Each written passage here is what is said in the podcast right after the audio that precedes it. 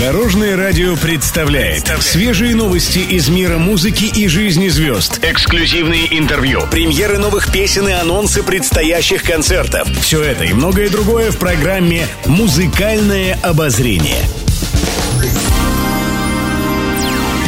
Добрый день! В студии Алена Арсентьева, и это программа «Музыкальное обозрение» на Дорожном радио.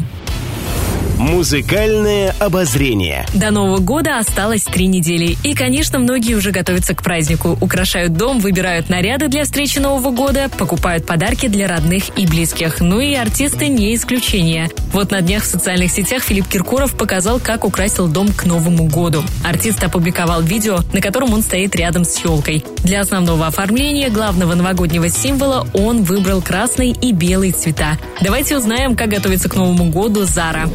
Мы готовимся к Новому году и наряжаем елку всей семьей. Можно сказать, это наша добрая семейная традиция. Многим елочным игрушкам по 20-30 лет. И каждый год мы стараемся пополнять нашу елочную коллекцию.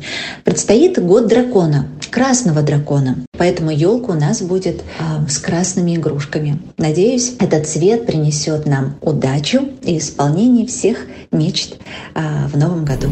А Николай Басков сам елку украшать не будет. Об этом он рассказал журналистам за кулисами концерта «Звезды дорожного радио». Артист отметил, что скоро собирается въехать в новый дом. И, по его словам, он идеален для новогоднего торжества, потому что прямо перед входом растет живая елка. Но из-за отсутствия времени он намерен пригласить дизайнеров для ее украшения.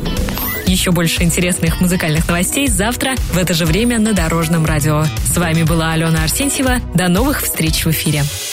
Будьте в курсе всех музыкальных событий. Слушайте «Музыкальное обозрение» каждый день в 15.30 только на Дорожном радио.